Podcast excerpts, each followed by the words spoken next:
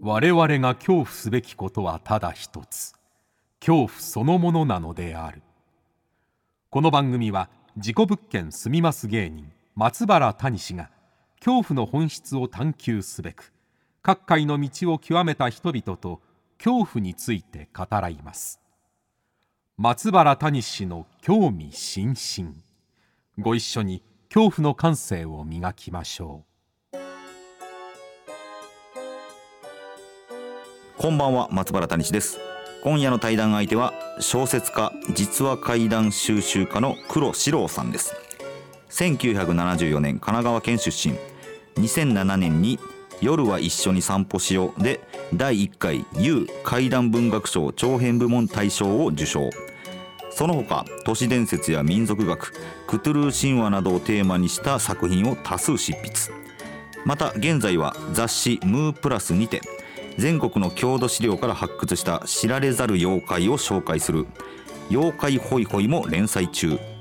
さらに「手のひら怪談」なる800文字からなる怖くて不思議なお話も書いていらっしゃいますそんな黒四郎さんとの対談をお聞きいただくのですが、えーまず冒頭からとてもお下劣な民話のお話を紹介してくださっております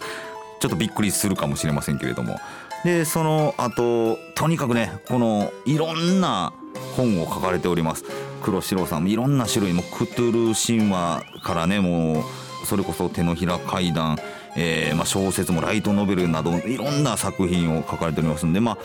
この仕事どうやってこういうサッカー業をすることになったのかその経緯などもお聞きしました、えーそしてねご自身の不思議な体験な天袋には一体何があったのか、えーこちらの方も、えー皆さん興味深く、えー聞いていただけたらなと思いますそれではお聞きくださいどうぞ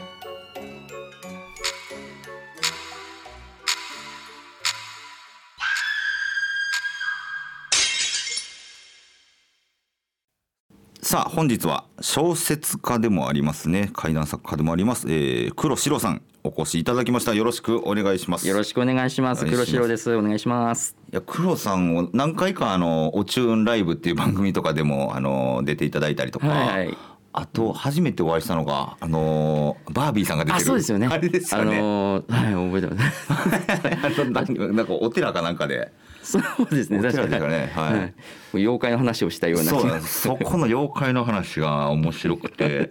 ちょっと冒頭で申し訳ないんですけどあの僕が初めてお会いした時に はいはいお話しされてたあのちょっと下ネタな妖怪のお話、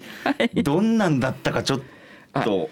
そうですいいですかあの聞かせていただいて柿のお化けですね。柿のお化け柿のお化け食べるあの木になってる柿のお化け。はいはいはいはいが、はいえーまあ、あのある女の人がこうう、んあの窓から柿の木を見て、はいあ美味しそうだなと思って見ていたら、はいあの人がトントンって急に訪ねてきてうんうんそれで、あのーちょっと、あのー棒を持ってきなさいと。棒を持ってきなさい、はいでも女の人怖いから言われた通りに棒を持ってきて「何ですか?」っつって棒を渡したら、その男の人がその棒を自分のお尻の穴に入れ て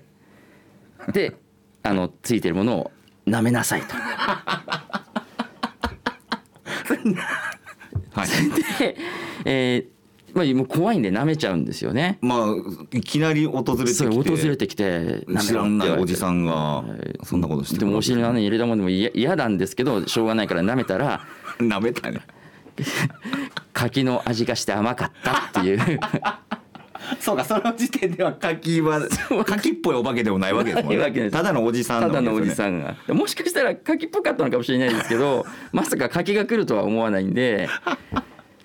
こでのも話ですよね俺はでも本当にでもあの妖怪好きな方の間では有名な話であそうなんですかはい、だからあの でもで僕話を聞くとどうしても汚い話になっちゃうんですけど、はいまあ柿 の味がしたっていうことでそのめでたしめでたしになるっていうあの食べたかった柿が味わえてよかったねっていうよく熟した柿みたいになってるんで余計嫌ですよねいやいややなよく熟して 甘いですよねあのトロトロのでもおけつから出てきた柿なん でおけつか他らに方法なかったのかっていうい やそうそ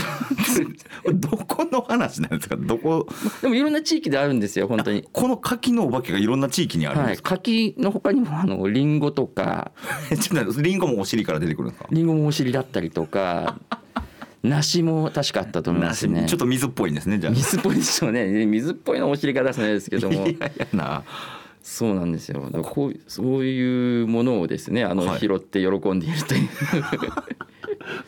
えこの牡蠣のお化けは名前あるんですかまあ名前があのー民話集とかには柿のお化けだったりとあかもう柿のお化けなんですね、柿入道だったりとかあなんかそうおい坊うさんだったりするわけですね、はい、なんかそういうそのまあ、えー多分その土地で伝わってるものはないのかもしれないですけど昔話としては、えー結構有名なはいはいもはのなんですね。いいやだ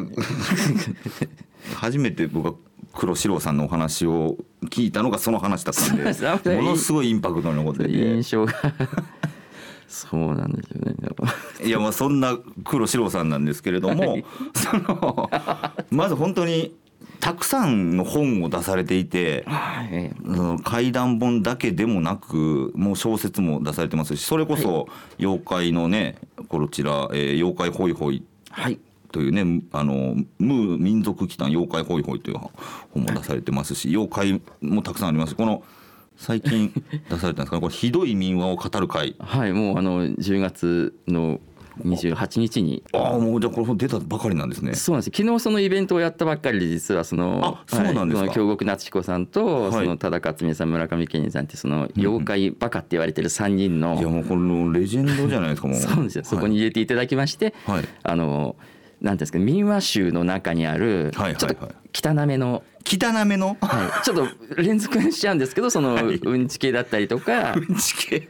おなら系の民話が結構実はああるんですよ。えー、ほほ他にもなんか例えばまあ、例えばですね、はいあのまあ、うっかり鳥を飲み込んでしまったおじいさんがはいお尻からとんでもないあの音のおならが出るっていう昔話がありまして なんちゅう設定えうっかり鳥を飲み込むんですか鳥を飲み込んでしまうんですよ。鳥のみじじいっていうそのままのタイトル鳥飲みじじいはいはい、であのお尻からピヨピヨピヨピヨって鳴ったり とかちょっとそのおし肛門にはないような機能を使った音が出てしまうんですよ。あははお尻からピヨピヨはおかしいですもんねおかしいですよあは。は ピヨピヨっていうこともう言葉がもう出ないですもんね。いや出ないですよね出ないですもうブーとかブリとかのはずなの でブブリはもう多分終わって る。終わってる ちょっと身が出ちゃってる感じの。それをなんかあのお殿様が聞いて、はいであの褒めて褒美をあげるみたいな話が褒美をあげくれるんですかそうなんですよで昔話ってやっぱりどうしてもあ のあの悪いじいさんって出てくるじゃないですか隣のじいさん隣のじいさん出てきますねはいうんうんそれが真似をしていや隣のじいさん真似しますよね真似します、はいでもう多分悪い予感すると思うんですけど、はいおならじゃないものが出てしまって、なるほど はい、処されるっていうそして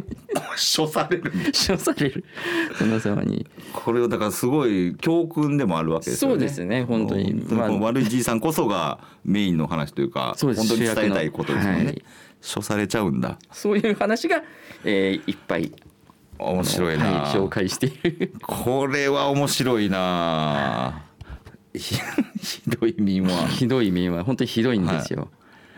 僕も沖縄に行った時に、あのー民族資料館とか行くの好きで、はいでなんか沖縄民話集みたいなのが売ってあったんで買って読んだらななんていうんですかああいう資料館とかので作ってる本ってすごい律儀というか、うん集めた方話を聞いた方の話は全部載せてあたんですよね、だから同じような話が30個あったりとか でその中で僕好きなのが「えっとね、旅人と亀」っていう話があって、山で旅人がそれこそあのお腹痛くなって脱糞す排便するんですけどそしたらその排便した自分のそれが急に動き出すっていう。でこれオチは言ったら リクガメの甲羅の上に排便していてあったかいからびっくりしたリクガメが動き出したっていう話が36話載ってるんですよお別々の人から旅人と亀だからそういうことですよねそういうことですひどい民はそういうことです。いやわあもう好きなんですよねもうこのひどいじ民ゃああはの本当 に探してみたくなるんですよねその民話のいやそうですよねはい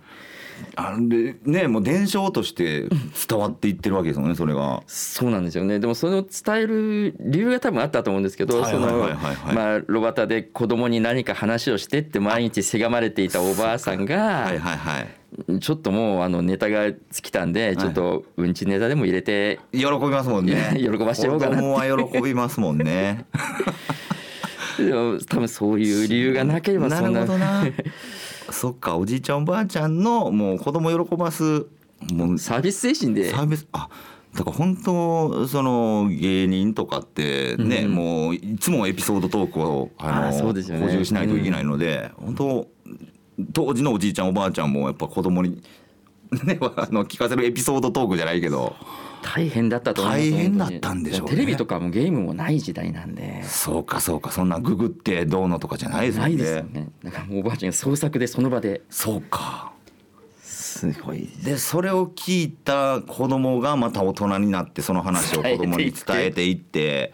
でまたあ隣のじいちゃんじゃないけどあその話おもろいなパークローみたいなんでこれがどんどん地域をまたいで面はあ面白いですね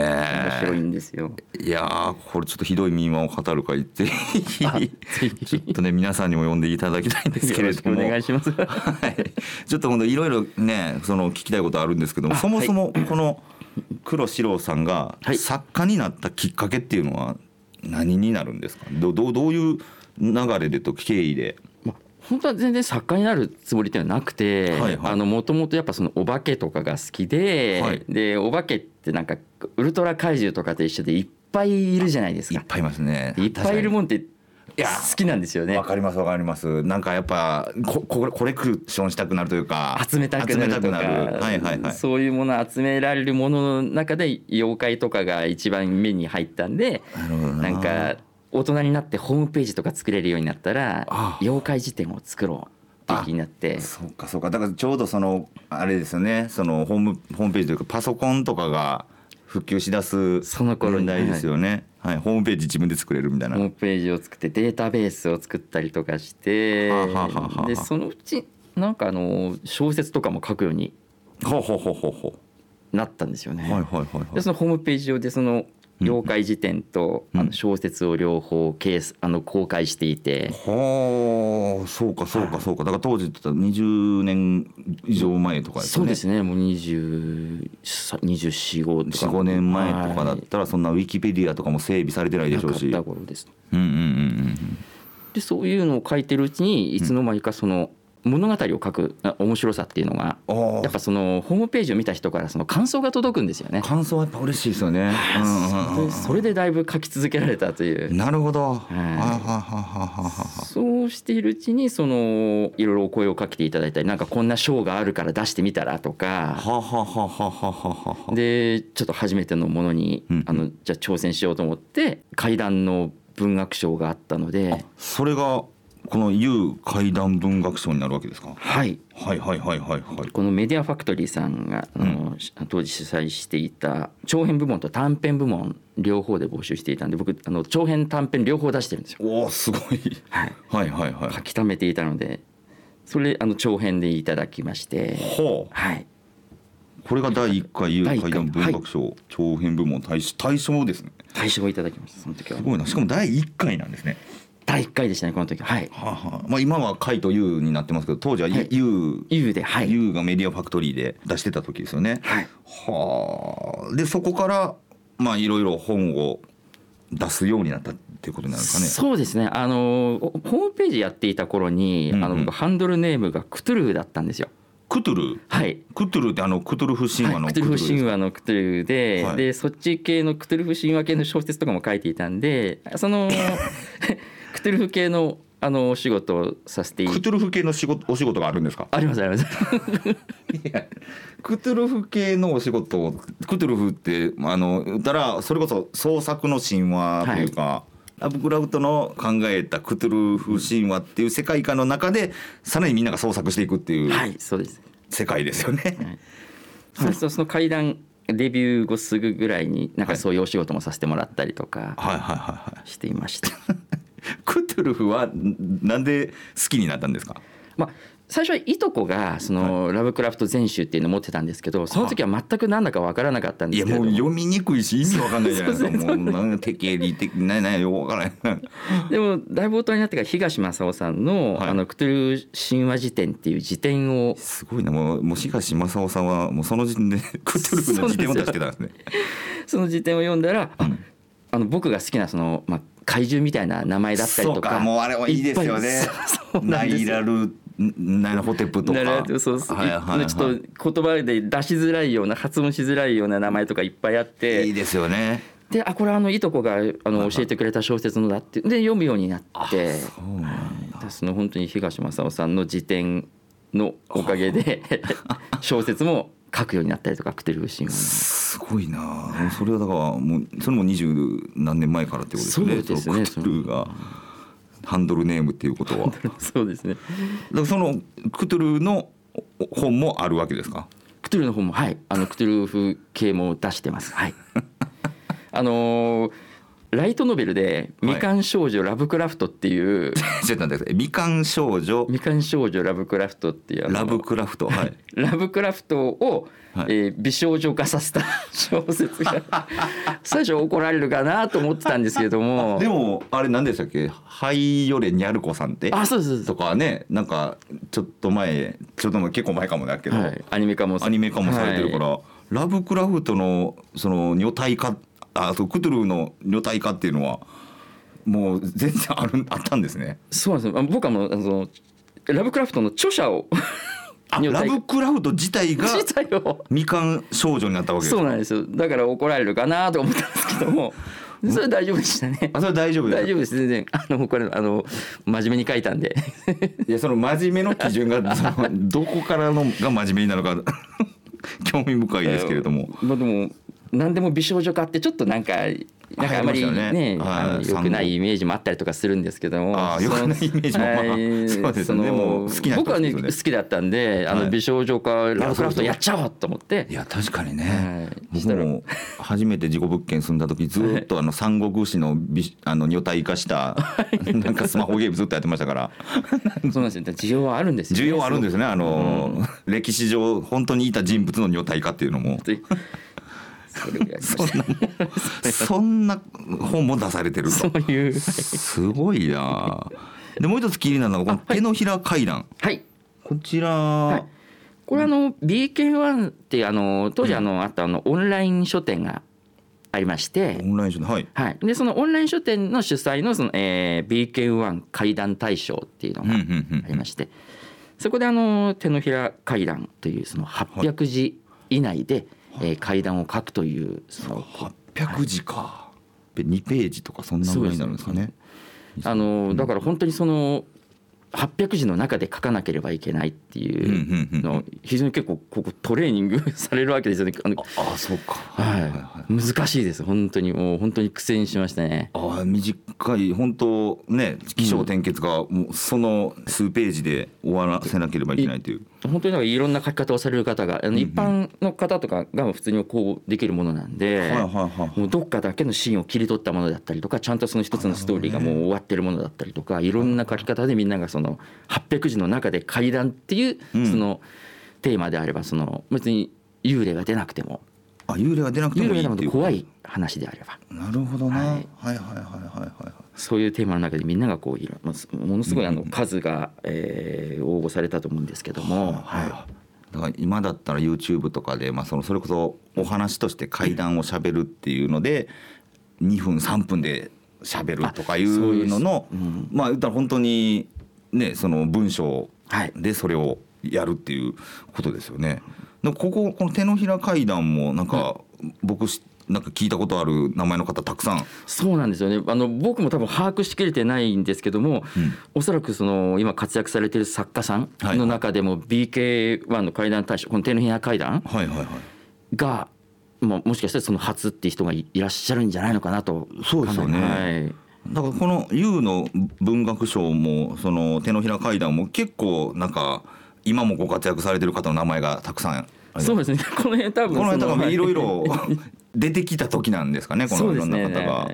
黒木主さんとか、はい田辺誠也さんですよねそうですねあこの辺がまあいわゆるなんか同期に近い感じになってそくるうんですねもうほぼもうデビューというか、はい同じぐらいですね時期ががそういう脈々とこの怪談作家の人たちっていうのを誕生していったんだっていうのが、すごい今になって知ると面白いなという、えーちょっと聞いてみたかったんですけれど もちなみにちなみにというか、はいまあ、そんな黒四郎さんがですね、はいまあ、そもそものその怪獣が好き怪談が、えーはいお化けが好き妖怪が好きだった幼少期はいなぜすそういうものを集めるような少年になってしまったのか。あのーまあ昔のことはちょっとあのあまり覚えてないんですけど本当にまああのへあの変なものを集めたりとか拾ったりするのは好きだったんですよ。変なものを集めるのが好きな少は年、い、あの子供の頃ってガチャガチャとかあるじゃないですかガチャガチャもはいはいはいはいで今100円とか300円とかしますけどむ昔あー20円ぐらいのガチャガチャってガチャってお金入れてん出てきたものが何だかよく分かんなかったりとかする んですよキャラクターが分かってればいいんですけども、はいなんか20円だったななんか毛むくじらのおじいさんが出てきたりとかするんですよ そうそうねそれが何なのかわからんっていうのが、そうですねでもそれがあ後で妖怪だったりとかあ妖怪のガチャガチャだったんだ、はあははあい、ただなんか怖いものが好きになったきっかけはおそらく、えー父ではないのかなとお父さんはいあの父がどういう立場だったのかわかんないんですけど、はいよく心霊写真と言われるものをはい預かってくるんですよあ本物というかそのいろんな人からいろんな人からはい、か多分まあ会社とか友達とかからなんです けど心霊写真預かってくるお父さん預かってくるんですよはい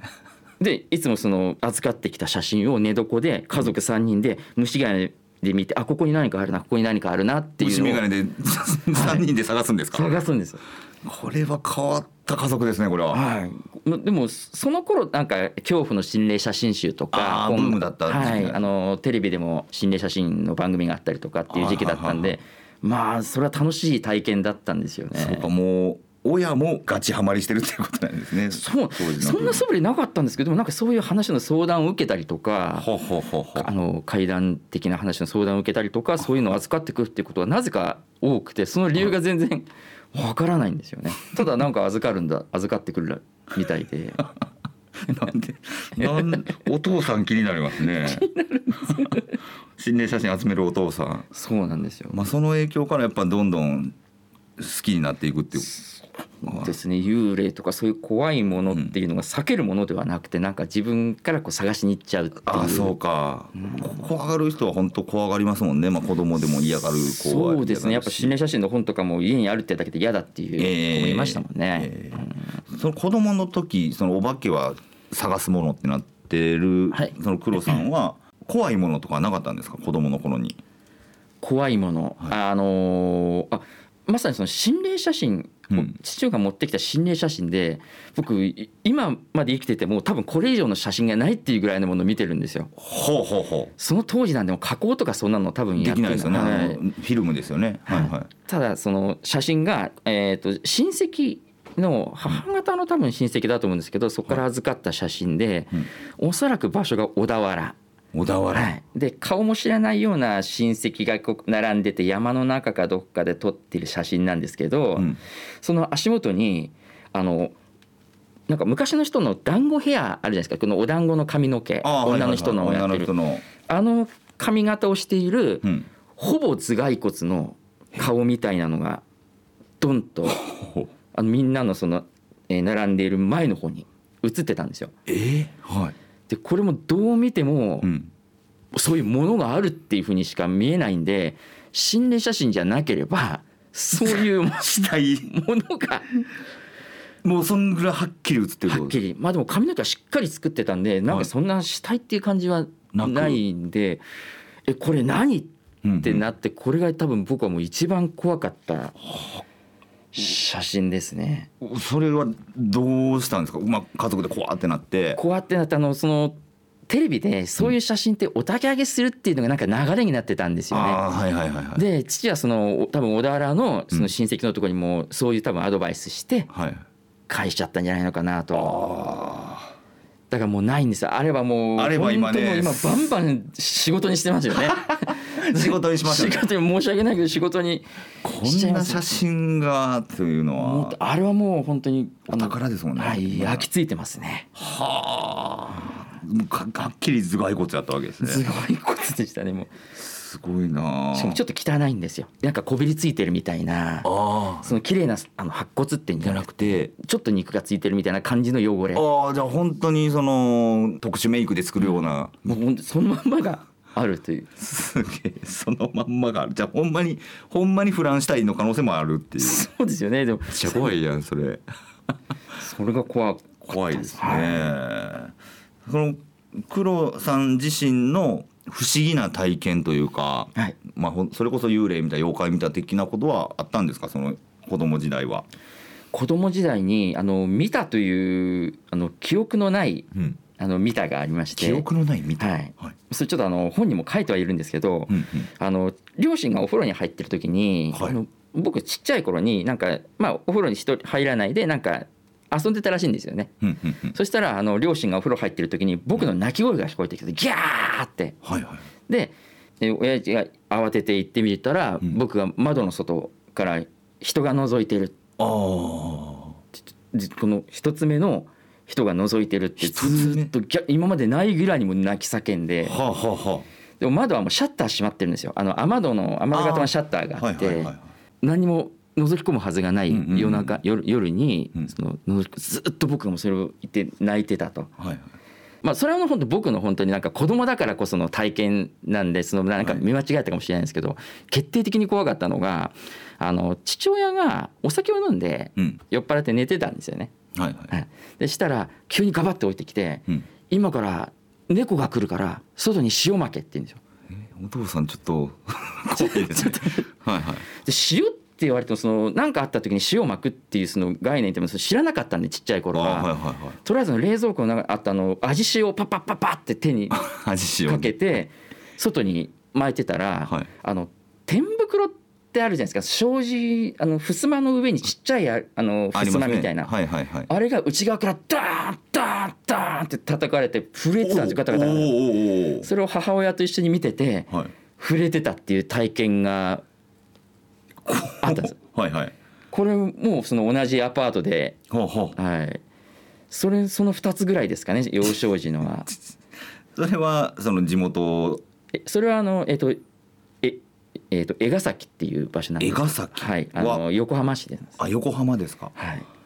江ヶ崎のアパートはい、だからそこでその僕が体験したその誰かに覗かれたっていうのはそれはもう僕の記憶にないんですけどそうかもも。う怖すぎて消えてるのかもしれないですよねそんなそうなんんてですよね。そうかそんなこと言ってたよっていうのをお父さんから親から聞いて親から聞くっていうことですよねその二つぐらいですかね。はあそのアパート自体は別に何か曰くがあるってわけでもなかっ何もないです。あの新築で入ってるんですよたあね。新築なんだはい。でその天袋うんのどんどんっていうとこうまあ後々開けたんですけど、うんはいそしたら開けたら中から全然覚えのない奥歯の金歯金馬があったんですか金歯が出てきたんで すよ。新築なんであの誰かがそ の入れたっていうのはありえない、まあ後でありえないでさすよ作っねた人ですよね。 はいはい作った人のが抜けたのかわかんないんですけなどんで天袋に金馬抜けるのそうなんですよねで僕そのあ金だと思って子供なんで、あこれすごいお宝かもしれないってしばらく金歯宝物にしてたんです 謎の金馬を謎の金馬誰のかわからん金馬をそうですねだからそこのなんかアパートはだからちょっと怖かったんです よね、うんいやろうな不思議な不思話議だなすごいいいですね、あの大人になってから、はいまあまあこういう作家活動されてから不思議なことっていうのはあるんですか、それがもうほぼないんですねいんだほぼないんですよ一回だけさあの渦政のホテルに泊まった時に、はいまあ、あの仕事の資料をこうメモしながらはい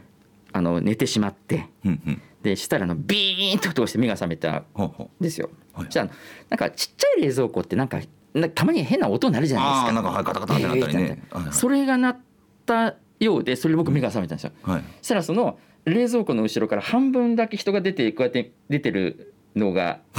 怖っ見えて、あんな狭いところをはいなんか,、はい、なんかちっちゃい冷な蔵庫んか変なくぼみがあったんですよね冷蔵庫の下えに。でそこから出てるのが見えてあ見たで多分もうこれを仕事にしなければいけないと思ったんもうもでう。そんな発想になっちゃうんですねなっちゃうんですよではっきり見ようと思ってこうやってあの目やにこうやってこすってる間 に見えなかったんですよ。あ ちゃんと身構えたら見えなくなるんだそうなんですよでその時はねあの怖いとこはなかったんですけど、うん何が一番怖かったかというと、はいあのそこ渦政なんでちょっとその土地に詳しい人に泊まれるとこどっか教えてっていう田辺誠也君にあの聞いてたんですよ。あそれこそ田辺さんはいはいでそのイベントの時にも会ってたんで怖いと思ってこのこと誰かに伝えようと思ってあじゃあ田辺誠也君に連絡しようと思ってうんでも深夜3時ぐらいだったんですよ。うんうんで3時ってもうかけちゃいけない時間帯じゃないですか。まあまあ普通はそうですよね はいそのかけちゃいけないでも誰にもこのことを伝えられないっていうことが一番怖くなったんです よ。もうだからもう次元がだいぶ上になっちゃってますよねその怖いの、そうなんですよその見たっていうよりもその見たことを伝えられないって伝えら共れない感できないっていうのが怖ちょさっと怖くなってしまって、耐えられない怖さいやでも分かりますそれ、んそれが一番その時怖かったそうなんですよ今だったらチャットとかあの SNS とかでこうなんか報告したりとかできるんですけど、はいはいその時はそのもうそういうのもなくて全く、ええええでどうしようと誰に誰に伝えようこんな話と思って、ええはいはいはいそれが誰にも連絡できないってこれ一人で朝まで抱え込まな抱きゃえいけない込むっのていう怖さですよね怖かったです。いやーわかりますそれもう自己物件住み始めてっていうか、一番最初にカメラセットする前に数時間過ごさないといけない時間が一番怖かったんですよこれ今なんか起きたら何も 証拠もないし自分だけが怖い目にあるだけですよね怖いっていう怖さだわ伝えられない怖さっていうのは確かにありますよねこれを仕事にしないといけない人間にとっては特に。なんですよいやー面白いなーいやーありがとうございます。はいということでですね、はいまあこちら、えーいろんな本がありまして、はいその、えーそれこそ「ムー民族祈談、えー妖怪ホイホイ」こちらまだ連載中でもあるんですよね「はい妖怪ホイホイ」シ妖怪リホーイズホイ。ははいい、そして、えーこちらは「手のひら階段こっちへおいで」というのこれも最近出たのかな これは最近子ここが供向けの手のひら階段というはいことで、えー書かせてもらったもので、あはいーこれもすごいですね。あー浅宮運河さんがはい、編集すごいいろんあなあすごい活躍されてる作家さんあもあ沢村一さんも出てますね書かれてますね吉田裕樹さんも書かれてるというでも本当いろんなもん出されてこれななんだこの3分間ミステリー隠れた意味に気がつけるか3分間ミステリなんか最近その本当5分で読めるとか3分で読はいはめるいっはいはいてその電車の中でちょっと読めるとか学校行く前に読めるみたいなあのちょっとしたショートショートみたいなものが流行ってましー、てはいはいはそれはあのそのなんかミステリこーれちょっとしたあのミステリーなんですね謎かけみたいな、いはいはい、はい、ちょっとあの謎謎みたいなものからうんちょっとその事件っぽいものまでいろんなものを集めたはいミステリーのショートショート集という、はい、こちらもポップラッシャーですね、ポップラッシャーいやもうちょっともうどんだけ本出してるんですかっていうぐらいいろんな本がありますけれども、えーまあ、来週はですね、はい特にこちら、まあ、こちら竹書房なんですけど川崎階段の話はい、こちらも新しい本ですよね。あ本当に出たばかりで、はい、はい、こちらの話もちょっと来週にはお伺いしたいと思います。ということお願でいし今週は黒四郎さんにお越しいただきました来週もお願いします。どうもありがとうございました。ありがとうございました。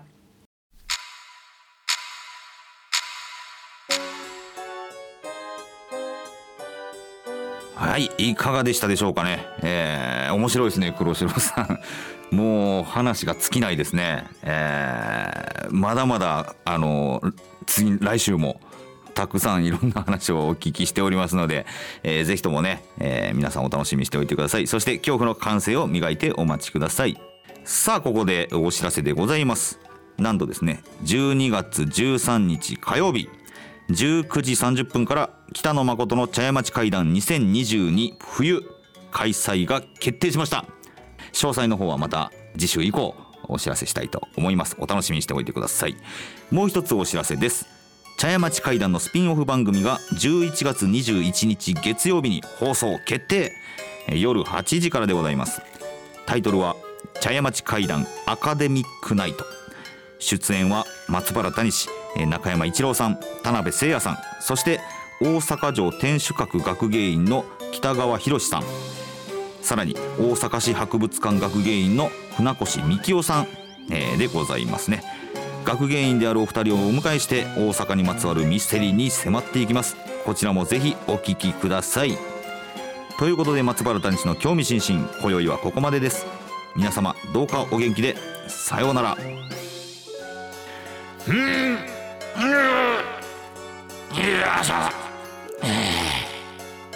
娘さんこの棒の先っちょを舐めなさい